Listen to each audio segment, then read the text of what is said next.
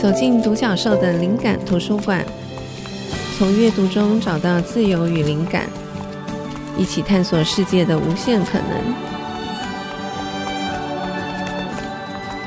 欢迎来到独角兽的灵感图书馆，我是主持人李慧珍。我们今天要谈的主题，因为呢这一集是过年前最后一集播出，所以我想我们来聊聊谈话术。一方面，因为我一直都觉得沟通这个主题很重要，然后再来就是每一年年节的时候，好像大家都会遇到很多难回答的问题，所以我觉得也许这个时间我们刚好来可以来谈一下这个话题。那邀请到的来宾呢，就是我那位以伶牙俐齿著称的女。有吗？你不要乱讲，我我要先离开了。好，但是因为他会有一点害羞，所以我把今天的主题定为不负责任谈话术。谢谢好了。但是还是希望对大家有一点帮助啦。不过大家不要太严肃看待，OK？很多前提，很多但很怕被骂。好，那轩先跟大家打个招呼吧。大家好，我是陈德轩。你又来了，你快要变成固定班底了耶。好，要谈这题主题之前呢、啊，我就在网络上面先收集一些问题。我想说，可能有一些情境题你会比较好回答。就我问了以后，我发现大家问的问题都好严肃哦，就是很大的题目。我想说，糟糕了，这个轩有办法招架吗？你有看到那些题目吗？有啊，有啊。好，那我还是很快念一下好了，因为很可能很多听众朋友其实没有看到。嗯嗯嗯。呃，我我就顺念的几题。譬如说，第一个网友问的是说，呃，如果当长辈发现你或者是家人是同志，然后觉得他可以以长辈的身份来开导你，就是把你矫正，这样子的这种态度的时候，我们要怎么回应？我先放弃啊，没有。我觉得这些真的都是一些很难的问题耶。可是，对啊，我后来想了一下，因为像这种状况的确很容易会遇到，因为不只是同性恋问题，可能是很多人身上面价值观不一样。但是我觉得可能就是看那个场合，嗯、我觉得啦，就是如果说他就是一个远房亲戚，你久久才见一次，你就是假装有在听，就是你不要就假装没这个人。哎，你说就是他一直讲，然后我就 一直。对啊，我觉得说如果这是久久才见一次。我觉得真的是很难透过一次的对话就可以让对方改变他的观念。嗯嗯、那怎么办？感觉还是要回应啊。嗯，所以我觉得如果是我的话，哈哈我就会让他觉得说，哦啊，对啦，这是这是什么？这是什么回答？这我觉得听众朋友听不懂哎，没有任何收获。这是什么意思？就是。我觉得就是让这个话题可以快点得到一个收尾。就是如果我一直哦，不要不要认真跟他讨论这个议题。嗯，如果说我一直提出他可能讲出一个 A 的观点，我一直提出一个反驳，我觉得这个话题就会一直嗯嗯无法结束。然后你可能也会在这个过程中更受伤。他可能就会一直针对某一些点，会想要再去反击你，证明他是对的。岔题就对了。对，我觉得如果是那种久久见一次的，那如果不是久久见，经常要见面的呢？就谈这个真的很难呢，因为我觉得这个有很多个别不同状况。我觉得他可能要当成是一个，就说如果我们要认真面对，他必须要当成一个是长期的沟通。嗯、就像你讲，可能不是一两次，对、啊、对。那那个我觉得要建立在双方的这个互信基础，还有对方是一个什么样的人，可能就是要从生活中。对，我觉得他可能不会有一个标准答案，要因人而异。可能很难透过一次的对话就可以改变。没错。好，那第二题是说，这个我觉得跟你很有直接关系。他说，如果是一些不认同吃素，或者是说会用科学来指引你说，你说不吃肉，那植物也有生命啊，那吃菜不是也是杀生？嗯、就是有人这样说的时候，你要怎么回应？因为像你现在开始吃素，可能也会，而且你在荒野工作，我在想有很多不理性的网友可能会用很多方式来攻击，那你要怎么去应对？像这种，我觉得。一开始就会变得比较严肃的回答，嗯、我可能就会先试着用我自己知道的一些观念去跟他沟通看看。可是我觉得像有的时候这种，尤其是长辈，他们可能他们的观念已经很固定了，他的确很难去因为你的一番话就就顺从你，然后就是开始改变他的观念。所以我觉得这种时候可能也是就是你只能尽量的让。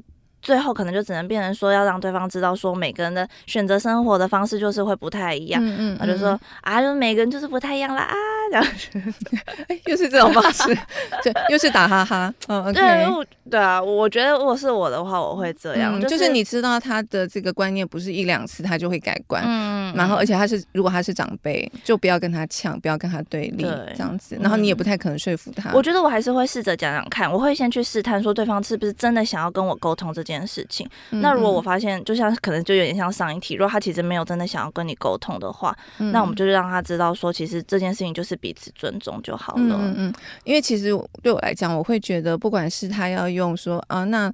植物也有生命啊，那你这样还不是杀生？嗯、或者是说，如果长辈是因为关心你的健康，想用健康的这个原因担心你的话，我们其实也有一些很具体的理由可以跟他沟通。啊嗯、可是这个前提当然就建立在像他有想要听，对他真的想要听，嗯、然后对方是一个可以沟通的人的话，所以我觉得这个也还是要判断当时的那个情境跟场合还有对象。没错，然后还有再来是说。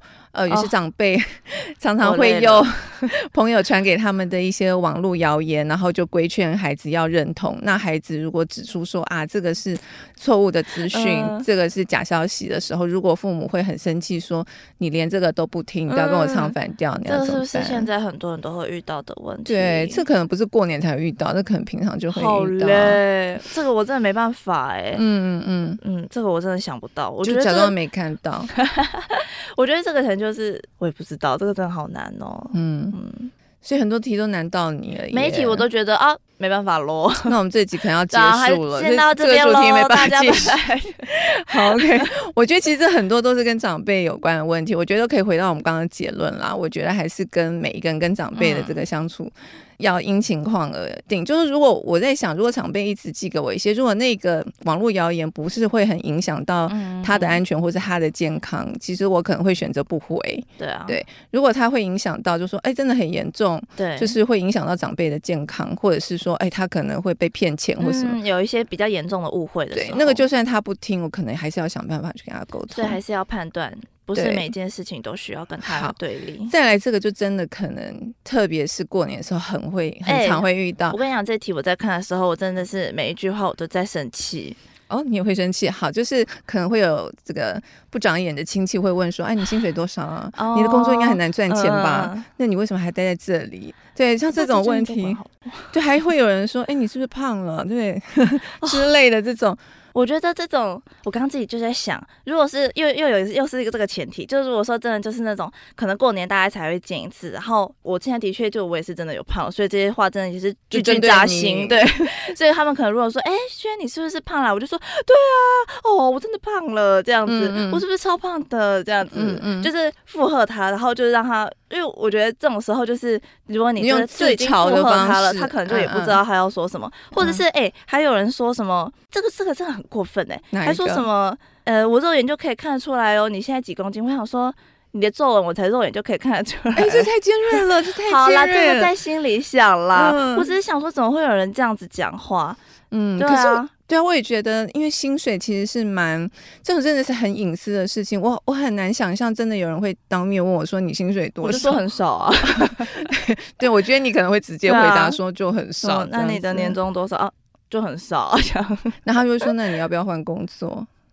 啦就是没完没了。对对对对，所以可能不能这样子回，可能就是说：“哦，我觉得可以啊，我觉得。”我觉得够用啊，我觉得很不错啊，哦，我做的很开心，这样子。OK，然后就流下了眼泪。通常 不会啦，我觉得这刚刚其实都是内心话，我可能心里会觉得很生气什么的。可是当我真的遇到的时候，我可能都还是会习惯把话题引导到比较正向的方向去。嗯，就当大家开始很担心我，或者是会觉得说，哎，你这样是不是不好啊？或者说你是不是不健康啊？就是如果我不想要用一直让他在朝这个方向前进的话，嗯嗯我就会用比较正向的方式去把它导回来。这样，这个其实我自己有一个答案啦，因为我觉得像这种沟通这件事情啊，我也是从书上学到。我觉得有一个很重要的是，我们先找出彼此的共识点。嗯，因为每个人都会有不同的意见、跟观点、跟看法。那每个人各持己见，这件事情就会没完没了。你看，就是我们在节目上或者很多工作场合上看到的对立状况，其实都是因为这样，或者亲子之间。嗯、所以我觉得要先找出我们彼此的共识，就是譬如说，对这件事情，你真正的目的跟重点到底是什么？譬如说，如果我真的关心一个人，那我担心他的薪水很少。那如果我我自己。工作的我很健康很快乐，就譬如说像刚吃素的问题也是，如果我可以就是我真的很健康很快乐，我觉得这就是我们的共识嘛。嗯、因为你担心我是因为你担心我不健康，我担心我不快乐。那嗯，可是如果我们有达到这个共识点，其实我觉得这些东西就很好沟通。问题是，我觉得很长的时候，我们就大家就只是没话找话讲，或者是随便想了一个就说出口了。我觉得很多，我觉得会讲出这些话的人，他的出发点一定不是为了他好。不是为了对方好，对啊，如果为了对方好，我觉得不会这样子讲话。好，这个等一下我们就会进入到我们下一期，我们可能之后会聊到的，为什么有那么多人会不礼貌或者是白目。好，最后一个网络上的问题是说，如果长辈，这个又跟你有关了。如果问你吧，如果长辈认为你是拖延患者，请问轩有什么应对方式？好，轩就是一个拖延患者，因为东西都不整理。欸、没有啦。那通常你是怎么应对的？我也在想。可是你你也是打哈哈，你又是打哈哈。啊、通常我就说你东西怎么不整理？大家发现我的招就是打哈哈。就我说你东西怎么不整理？你就说哎、欸、要整理了，啊、我正要整理。你就会说哎、欸、你房间怎么那么乱？我就说正要弄这样子。对，我每次问你都会说你正要弄。对，对啊，还有有个小 paper，，赶快告诉大家，妈妈先离开喽。就是如果妈妈说哎、欸、你那个东西弄了没？你不可以说啊要弄了，你要说会。你不能说要，你要说会。会的意思就代表说，这在我的计划中，它即将要发生，并不是你现在告诉我我才想到的。大家笔记都抄好了吗？然后就过了两天，发现就就没弄，哎、欸，这样就不行。所以就是你要自己感受到，哎、欸，如果妈妈那个好像已经真的要生气，你就说会，很坚定说我会，然后你就真的要去弄。哦，我知道了。如果你是拖延患者，如果你要过得快乐，你必须长眼。就是你要判断说对方的怒气现在是三分还是九分？对，如果是九分，九点八分的时候就是要行动，还要到九点八分，九分不弄吗？你一定要到九点八分吗？这是一种你知道？好好好，这个我觉得大家参考就好，请不要当拖延患者。OK，是啦，对，妈妈很辛苦，但是说。没有没有，这些话不是要让妈妈不辛苦，是要让妈妈在很在快要生气的时候，让妈妈不要再更生气了。所以妈妈辛苦没关系，重点是不要让妈妈生气。对，妈妈 对妈妈快乐最重要？就是妈妈快要生气的时候，你赶快平息她的怒火。啊，谢谢啦，这个来宾，我们下次见了，大家拜拜。好，谢谢大家的收听，那我们这段先休息一会，待会再回来聊。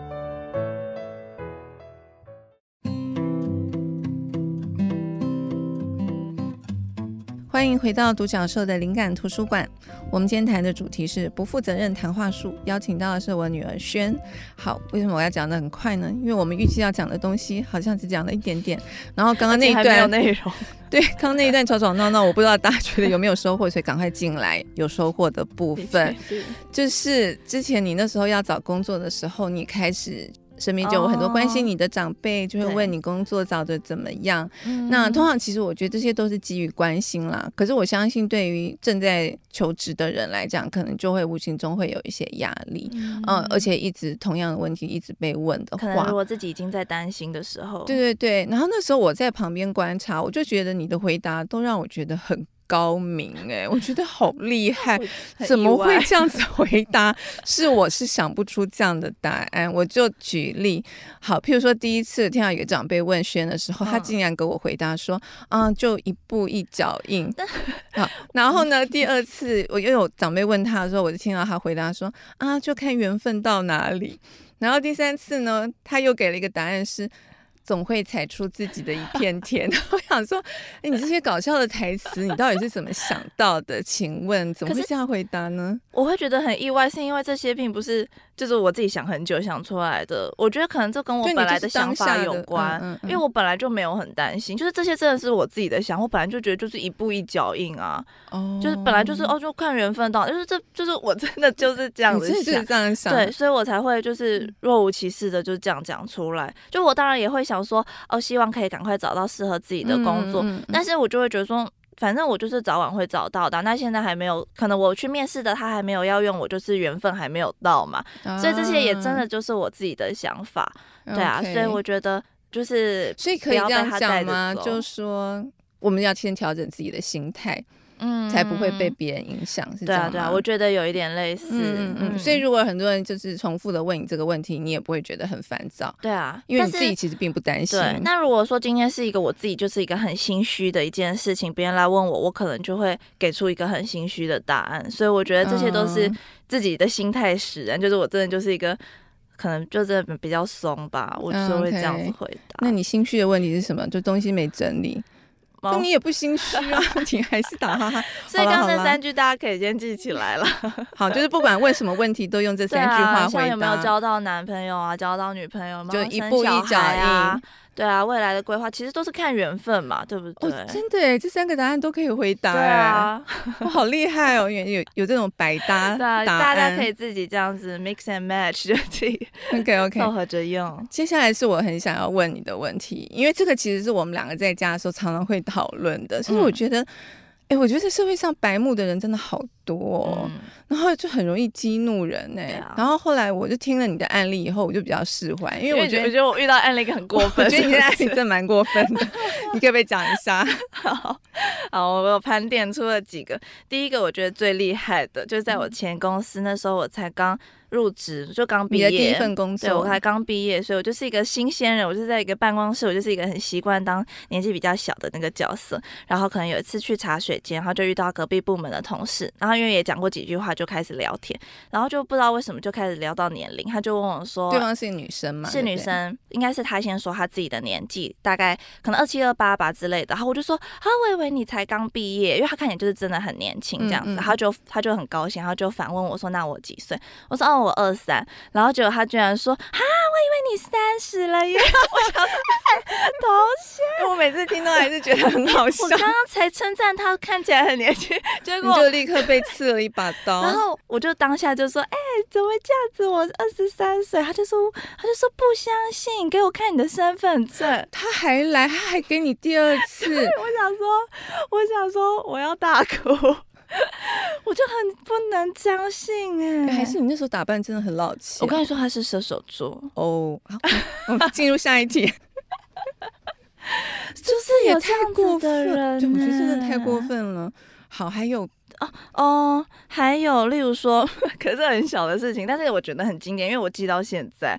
反正呢，就是高中的时候有一次。妈妈啊，我说出高中了，好吧，学生时期，妈妈帮我带便当，然后因为妈妈很会做一道叫做炸杏鲍，啊、你不要讲很会做，反正大家又吃不到，大家又不知道。我，我真的厨艺很差，是因为你不太挑食，所以还好啦。好，我要先解释。反正好了，大家又吃不到，好，反正我觉得很好吃，所以就好吃的东西我可能就会留到比较后面才吃。然后我印象很深刻，我那天带了四颗杏鲍菇，嗯、然后我就有三个同学，他就因为我刚好筷子放在我的碗上面。可能在拿东西还是什么，三个同学就经过，然后他们就轮流拿起筷子，然后就一个人夹一个我的杏鲍菇。我原本有四个杏鲍菇，他们一走就只剩下一个了，然后我一个都还没有吃。然后你的反应是？然后我就很惊讶，然后呢，就有重点是他们吃了之后还说啊，没有很好吃，嗯、然后我就坐在位置上哭泣。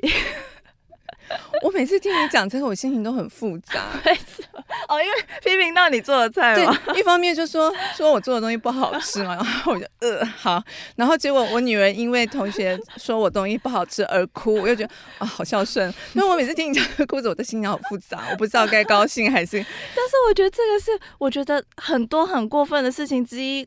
我觉得非常非常过分的，因为我懂我懂，吃了别人的东西，然后还说不好吃。我觉得最好笑的是什么，你知道吗？什么？就上一次你在跟我讲这个案例的时候，几个礼拜前，对，然后你竟然又哭了。我在我在我在咖啡厅又悲从中来，我觉得真的我好可怜。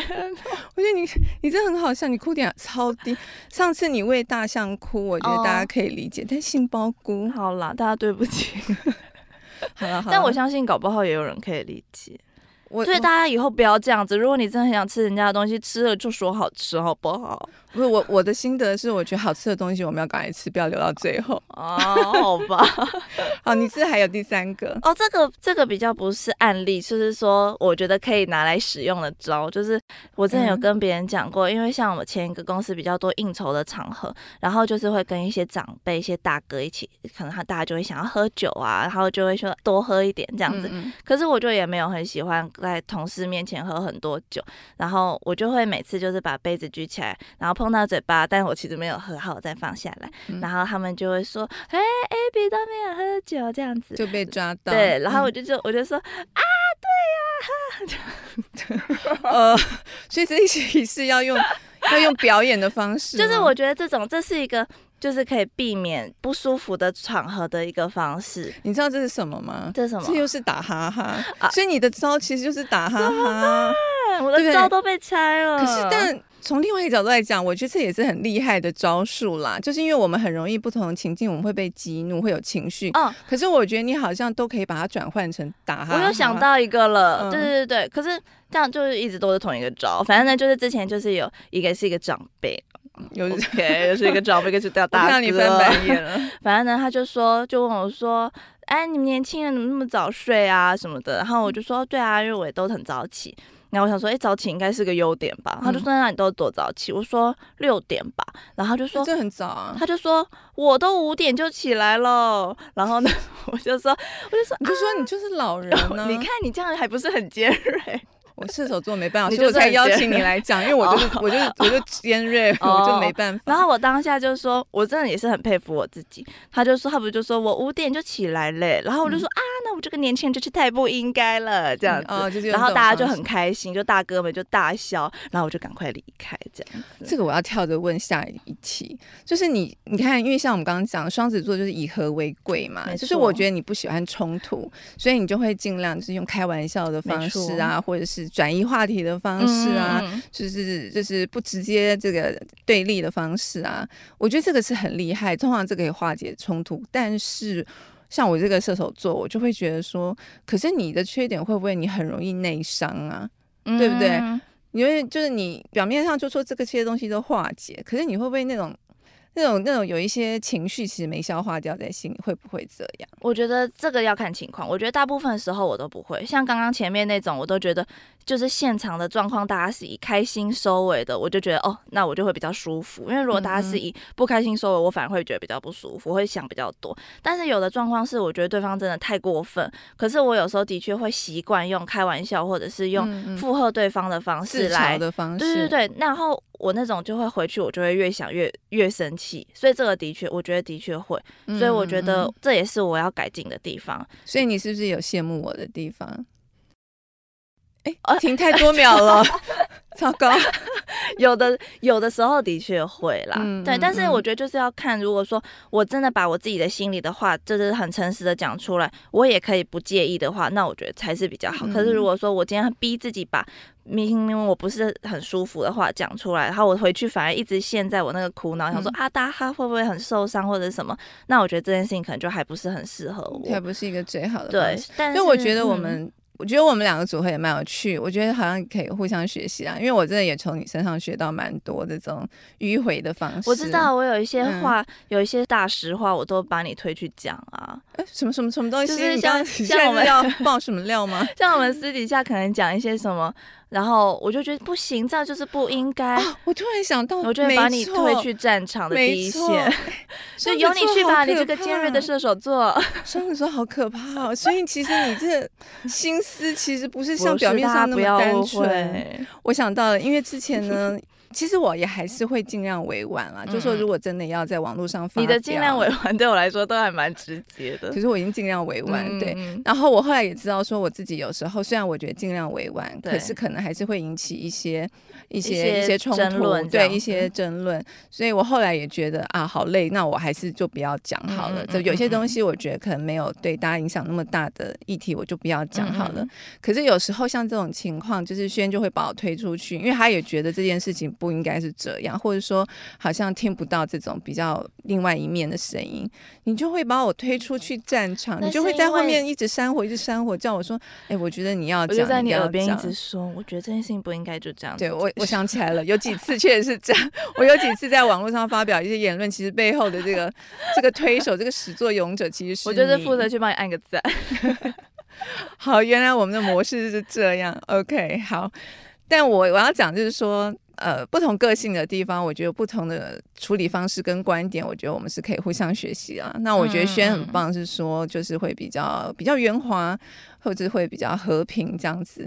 那但是有一些时候，我自己其实也要现场先想一下这件事情，我是不是还是应该要就是站出来说一下这样子。我要讲一个认真的心得，是我觉得我们对于这种处理事情的方式。我觉得要更有意识的处理啦，因为不管是说双子座就是向来习惯以和为贵，或是刚刚讲说啊射手座就是讲话很冲或者很直接，我觉得如果我们都是惯性的话，其实它就不是一件好事。嗯嗯嗯嗯。所以我觉得还是要回来，因为有时候有些情况我们确实要柔软，可是有一些情况我们确实是要态度要比较强硬。可是这些东西不要是因为情绪驱使，是因为我们觉得这个情况适合用这样的方式去处理，嗯、那我用这样子的方式，那我觉得这件事情就不会。会有问题。我觉得我长大之后其实也有进步，就是比较有自信之后，也比较敢表达自己不一样的看法。所以，嗯，我觉得如果现在说你看起来像三十岁，你会啊，这个我可能还是无法招架耶。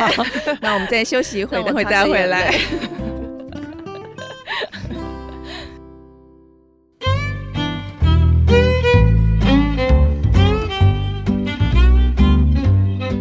回到独角兽的灵感图书馆，我们今天谈的主题是不负责任谈话术，邀请到我的女儿轩，不负责任的轩，好，你自己讲。OK，我在那个大人只知道部分的世界的这个书里头啊，我其实有提到，我觉得好人缘的两个很棒的这个加分条件吗？对，我自己觉得是礼貌跟幽默感。那我不知道，轩，你觉得你同不同意，或者是你有什么其他的看法？嗯、对你来讲，你觉得礼貌有带给你什么好处吗？因为我觉得这个现在这个社会好像不像我们小时候那么那么注重礼貌了。嗯、你觉得呢？我觉得就是适当的礼貌啦。嗯，对啊，我觉得的确。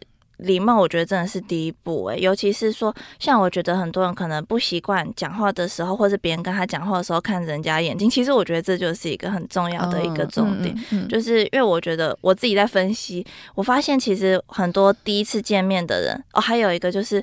因为我都常常笑笑的，所以我可能第一次跟人家见面的时候，可能就会笑笑的看着人家，嗯嗯嗯、我就会发现别人也会笑笑的看着我。原本创造一个舒服的气氛。对，因为我发现人有时候其实就是像镜子嘛，嗯、有的时候他可能没有什么表情，但是我发现，哎，我跟他对到眼的时候，我是笑笑的，他他突然就也笑笑的，嗯嗯、然后我就觉得，哎，那个对话好像就变得比较比较容易，对，嗯嗯嗯，然后或者是说。别人在跟我讲一件事情的时候，可能就是专心的看着人家的眼睛，别人也会觉得他比较受到重视。所以我觉得其实第一印象很重要。哎、嗯，真的，我那时候我忘记是在这一本书还是上一本书，我有提到，我觉得那个是你很大的优点，就是我觉得你很会倾听，就是不管跟你讲什么，我觉得你都很专注在倾听，就是别人讲述的事情。哦、然后我会觉得这个其实是沟通当中很重要的部分，因为。我在讲沟通的时候，我发现很多人其实都会只专注在自己想讲的话，嗯，比较少去关注听的人的情绪，还有他是不是对方讲话的时候，我是不是也有给他同等的尊重。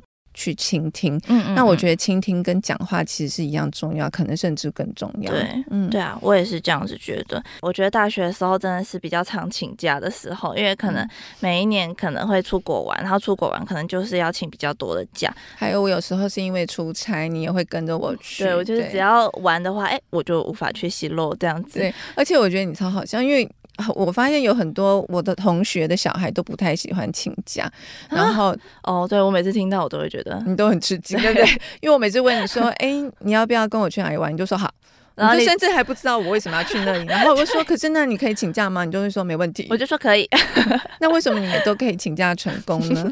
哦，先说一个前提，是因为大学的时候请假不是会有一些限制的次数，就是可能一堂课你一个学期可能只能请几次，所以这些东西我都记得超清楚，就是它的规范什么的，然后我就会去计算，就是我的我的请假次数不会超过那个规范，所以并不会真的影响到我的任何成绩或者是出席。但是有的老师可能会觉得说。会不高兴，对，观感会不好，因为我可能都是连着请，我可能一个月里面就只会上一次一次课这种，对，所以这种其实我觉得就是要要先分析老师啦，嗯、就是可能要看不同的老师他不同的方式，所以大部分我都会事先就是提早蛮久就先跟老师讲，然后先很诚恳很诚恳的跟老师说我有这样子的一个计划，嗯，然后不知道老师可不可以允许这样子，嗯，因为你也会先提出方案，就是说如果要刚好碰到会考试，那你。愿意就说其他时间你一定补考，对，对对，或者是说作业你可以提前交，我可以，或者说我可以多交一份作业，或者是多写一份报告，嗯嗯，就是要让老师知道说，就是我是有很认真在看待这件事情。我觉得这个也是沟通当中很重要，虽然这个例子好像不是很好，但我觉得这也是可以拿来说明，就是我们通常要。说服对方，呃，允许我们去做某一件事情的时候，确实，我觉得要先站在对方立场想。譬如说，如果呃，譬如说像老师来讲，那我们要先去想，那他在乎的是什么？嗯嗯，他会不高兴的原因是什么？我们先帮他想好，就是说可以消减他的不开心，或者是解决他的麻烦。没错，那他其实就比较没有理由反驳或者是不高兴。而且，当老师可能在跟你回应的时候，他可能也会先想说啊，可是这样子对其他同学不公平，或者说这样子我教课会有困难。这种时候，你就是要表现出啊。真的，你真的很抱歉。没错，老师讲真的会很辛苦，就是你要先让他知道说这些你都知道，然后你也都可以理解，然后那那我们老师我们两个一起想办法。老师还想说，哎，这个同学好体贴，没有想到一起想办法是帮助你去请假去玩。好，对，这是其中一个啦。对啊，嗯、或者是这样，其实我都就是像之前我朋友有讲过，就说为什么我好像都觉得我在办公室好像。就是常常同事都会送我送我一些食物啊，或者是就是对我很好，会关心我什么的。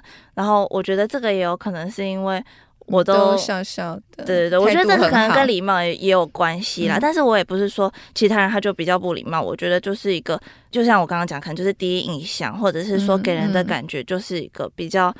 我不知道这用词要怎么讲，你小心不要得罪别人。好啦，我先就先讲到这里好了。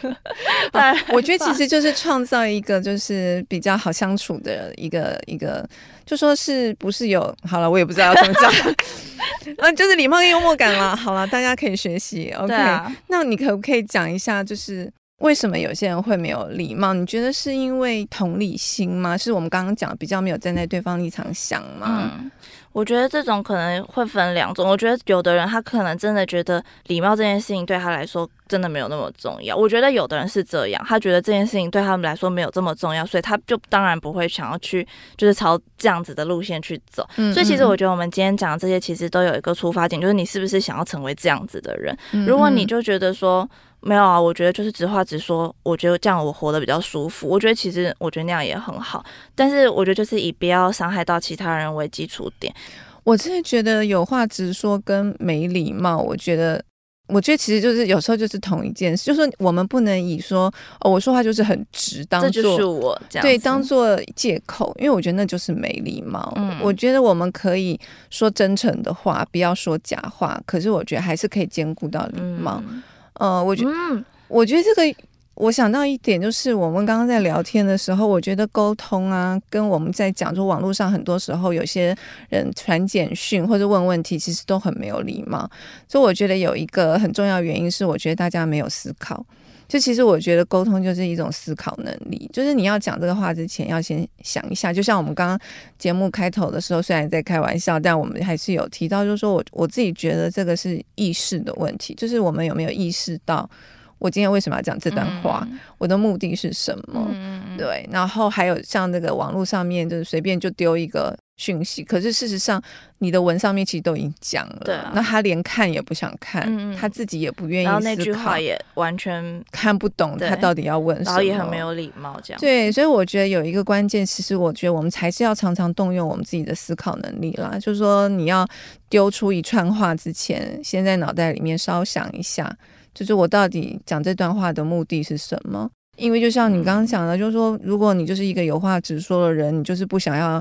去想那么多，那也没关系，因为那是你的人生。可是那个你自己创造的结果，就是你要去承担。啊、所以也许你的身边就会创造出一些大家可能没有办法跟你那么亲近，或是相互的，就是说，或者是说你可能也会觉得说别人怎么讲话都这么没礼貌。可是可能也是因为你就是也是这样子对待别人。因为就像刚刚讲，我觉得人其实就是互为一个镜子，对你自己。创造一个什么样的氛围，你是什么态度，其实那些结果也会反弹到自己身上。所以，其实我觉得我们今天讲的这个说话术或者是沟通，我觉得还是其实是回到这件事情啦。我们希望这个世界怎么回应我们，那我们就要去朝向我们可以给别人那样子的感觉，嗯嗯，去行事。所以我们刚刚讨论那些情境，其实也只是在帮大家，就是包括我们两个，我们自己也可以一起去思考。那遇到那些情境的时候，我们可以怎样去应应？因为那个创造的结果会感染别人，那别人的情绪也会影响我们啊。对啊，其实我觉得其实也是为了自己。没错。好，哎，其实今天邀你来啊，我觉得有一题很重要的，因为我觉得很有趣，就是你跟我的朋友好像也都常常可以成为朋友，嗯，所以我觉得你好像是就是还蛮少见，就是说年轻人愿意跟长辈做朋友的啊，真是对。其实，所以我我觉得这也蛮有趣的，就是你跟长辈的相处，你自己有发现说，哎，为什么你都可以跟长辈当朋友吗？因为我看你到你第一个公司的时候，有很多那些职务比较高的人，当然就是你的长辈，可是你面对他们的时候，你好像也不会紧张。对啊，好像是，嗯嗯，我觉得可能跟刚刚，哎，可是其实我觉得我跟长辈比较容易。好起来了，你跟同辈比较不行吗？就同辈比较酷酷的，我就会比较不敢跟他们讲。你好怪哦！我觉得，我觉得我好像是，虽然我会有礼貌，但是我也不会太过于意识到说这些人的阶级比我高，或者是说这些人要变得唯唯诺诺。对，我觉得我也不会。可是在这个过程中，我还是会保持一个很有礼貌的状态。所以我觉得这是，这也可能也是为什么我比较可以跟长辈变成朋友，就是我不会。让彼此之间有那种很有隔阂，或者是我要很不好意思，或者是很紧张的跟他们讲话。嗯，对啊，像可能我现在上班的地方也有一些就是年纪比较大的职工，我也会直接叫他们名字啊之类的。但是在虽然是叫他们的名字，可是并不会因此就是跟他们就是讲一些不礼貌的话。所以我觉得这些东西其实都还是在。沟通之中的观察，就是要知道对方说他可能喜欢，嗯嗯嗯，就是他可能比较习惯什么样子的方式。因为我这个人，我想要跟对方变熟，我可能就是会开开对方的玩笑。但是有的人可能他就是不适合，他就是喜欢就是比较正经一点的关系。所以我觉得这些都是我在一边跟对方沟通的过程中，一边观察出来的。嗯嗯嗯，对啊，可以这样讲，我这是我自己的感觉啦。我我之前在我的书上也有提到，就是。我真的觉得，如果我们可以更了解这个沟通的本质啊，那其实就是说有一些那些关节啊，或是直线啊这种东西，我们就可以不用。抱着那么多戒慎恐惧的心情去应付，嗯、因为对我来讲，我觉得不管他是什么职衔，或是他是什么年纪，基本上我觉得人跟人之间就是要有一个基本的尊重。嗯、那那个基本的尊重，其实也是我们今天要讲的重点嘛。其实就是你就是要有礼貌，要站在对方的立场想，然后你要先思考你为什么要讲这段话。那这件事情，这个原则可以掌握住，我觉得就不会因为。不管对方是什么关节，他是什么年纪多大或是多小，我就要去想不同的方式去应付。嗯，嗯，嗯，因为我们做到了基本的人跟人的尊重、礼貌，我觉得这些东西全部都是适用的。对，那我觉得反而是因为，如果我们不是一个懂得尊重或是比较不了解礼貌的人的话，我觉得遇到这些反而才会都变成是问题。对啊，嗯，但是我觉得也有一个要注意，就是也不要过于礼貌，或者是。过于，因为我觉得有的人可能他们会觉得说，哦，就是如果要有礼貌的话，他就是会一直很客气，一直很客气。然后我觉得那样子就会让可能真的关节比你高的人，就会真的把你觉得说你就是一个，就是真的是一个位阶比他低的人，就是反而会不重视你。嗯、所以我觉得以我的话，我就是会知道说，哦，这个人他就是。他就是一个长辈或者怎么样子，但是偶尔我还是会开开他玩笑，或是他开我玩笑的时候，我还是会有点半开玩笑的表现出不高兴的样子。嗯嗯嗯。但是我觉得这样子就可以建立在一个比较健康的互动的关系上面。对，我来讲，我觉得其实就是不卑不亢啊，因为我觉得礼貌并不是一一昧的，就是奉承或是迎合，那样子反而不好。对，嗯、我觉得其实就是。我们希望别人怎么对待我们，我们怎么对待别人，其实就是在这个基础上就好了。对，就是过于不及，可能都会有其他的这个要去收拾的麻烦。嗯、所以我觉得人跟人的基本，我自己觉得就是不卑不亢了。对，对，希望我们可以尽量做到。好，那我们再休息一会，等会再回来。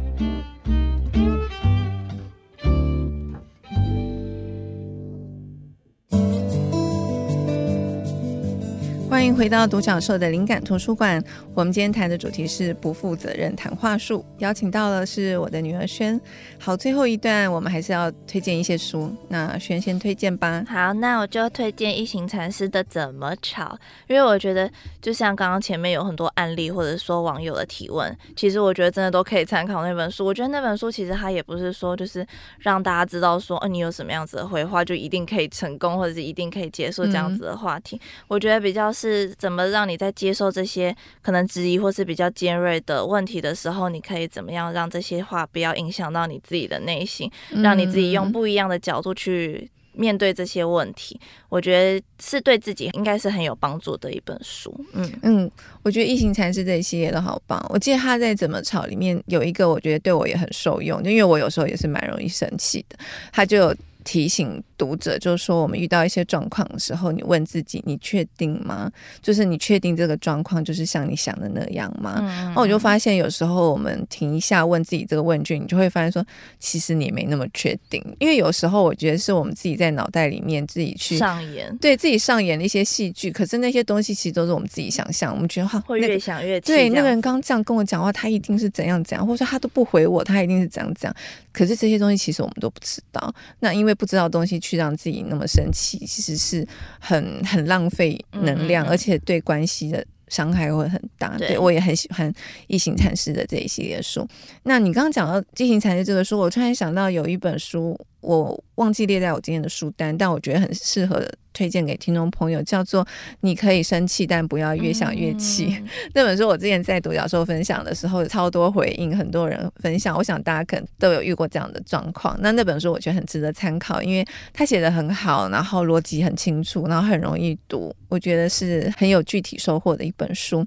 好，那我今天本来要分享的两本书，第一本其实就是我跟你的那个 和妈妈互相喜欢的日子，哦、因为就是跟你的这个对话很有关系吗。我觉得你从小就有一些有一些反应，都会让我觉得会瞬间把我那个怒气消减。对，我就觉得还蛮厉害的。就是我真的觉得有时候我们对于，我觉得我的问题就是有时候我对每一件事情都很认真，可是我觉得。这件事情有好有坏，又有一些不是那么严重的事情，我觉得我们可以轻松看待。所以这个部分，我是从你小时候这些跟我的回应，我当中我也学到了一些。所以这本书就蛮轻松有趣的啦，就是大家有兴趣可以参考一下，就看看这个轩这个双子座的回话功力。营养的内容。对，那我可以讲一个吗？就是我演讲的时候常会提。就是小时候，因为轩就是刚讲他就有拖延症嘛，什么东西？为什么又要讲这个？那我讲另外一个哈，就是你常常从学校回来，我就去搜你书包里面，还是讲有放很久的 水果，什么东西烂掉在里面都不拿出来丢。还有还有我的考卷会就是折折折折折折的变得很小。然后像一个像一个扇子一样，我每一天都在联络簿上面跟老师道歉，因为老师就每天都给我盖这个作业缺交，作业缺交。然后我问你，你根本就不知道有这个作业。好，讲一讲那个怒气又上来。好，总之就是我有时候就是宣从小到大很多东西会被我念。